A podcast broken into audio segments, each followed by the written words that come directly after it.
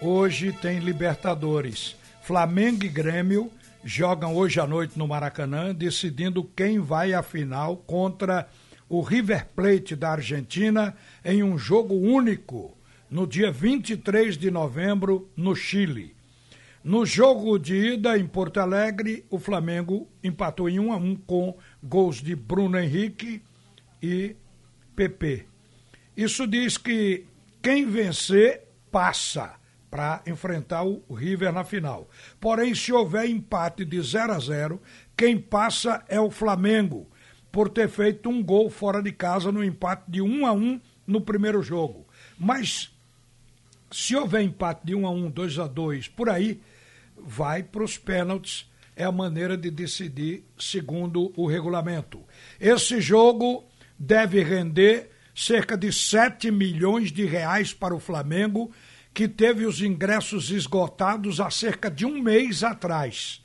O técnico Jorge Jesus, treinador do Flamengo, e Renato Gaúcho, técnico do Grêmio, dividem o protagonismo como os técnicos mais aplaudidos hoje no futebol brasileiro. Gabigol e Bruno Henrique, goleadores do Flamengo. Everton Cebolinha é a esperança do Grêmio no jogo de hoje às 21h30.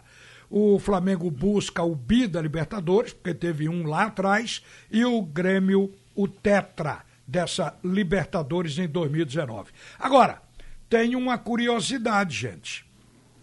Na escalação do Grêmio, aparece um jogador muito conhecido do Brasil e da gente, porque ele jogou aqui no Santa Cruz naquela Série A de 2016. Ele está aniversariando hoje, Avanildo é Léo Moura. Está fazendo 41 anos. Interminável em termos de futebol. Léo Moura é um homem da confiança, com talento e experiência para essas partidas emblemáticas como essa do que o Grêmio vai ter com o Flamengo hoje. Então ele está escalado na lateral direita do Grêmio está fazendo hoje 41 anos, passou aqui pelo Santa Cruz, tem uma história realmente sensacional esse jogador que o Renato dá todo apoio e toda força. O, o jogo com o River, o River Plate vai para a sétima final da, da, de Libertadores na sua vida. O River perdeu por 1 a 0 para o Boca Júnior, mas segue na Libertadores e vai para a final porque venceu o jogo de ida, o primeiro jogo por 2 a 0 e agora perdeu por 1 a 0, portanto será o adversário de Flamengo ou de Grêmio. Mas quem está nesse momento na linha com a gente e já e é uma entrevista de dois minutos é o presidente da federação, porque o tempo correu por uma questão que foi levantada agora aqui no futebol de Pernambuco. Vocês sabem que o campeonato aqui, que está rolando nesse momento, teve um problema de utilização de jogador irregular. Foi o Decisão, o clube que colocou um jogador irregular porque não tinha feito a inscrição. Aí perdeu três pontos no tribunal aqui de Pernambuco.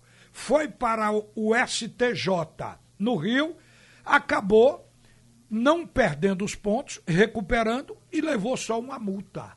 Se a moda pega, os clubes que têm dinheiro botam jogador irregular, ganham o jogo e depois vão pagar a multa. Como é que fica isso, presidente Evandro Carvalho? Bom dia. É, de fato, é, nós tivemos uma decisão inusitada é, que abriu uma nova jurisprudência de converter a perda de pontos em multa. Então nós vamos ter uma reunião sexta-feira na CBF e depois teremos uma reunião naturalmente em cada estado para definir que modelo nós vamos adotar no regulamento. Acho eu que a tendência será extinguir as multas para poder deixar como única pena a perda de pontos. Mas vamos esperar qual vai ser o entendimento do jurídico da CBF. Presidente, ainda está brigando por datas para fazer o campeonato pernambucano do ano que vem. É verdade, ainda não conseguimos fechar. Você sabe que nós temos a questão da obrigatoriedade de ceder 12 datas para a Liga do Nordeste, que é a que faz a Copa Nordeste, e a Liga entendeu que não pode abrir mão de nenhuma data, precisa das 12. A CBF é obrigada, por uma decisão judicial, a fornecer as 12 datas, e nós estamos ainda com dificuldade para fechar o calendário. Certo. Evandro, obrigado aí por atender a Rádio Jornal. Hoje foi um dia de pouco tempo, mas está esclarecido os pontos principais. Um abraço e obrigado. Um abraço.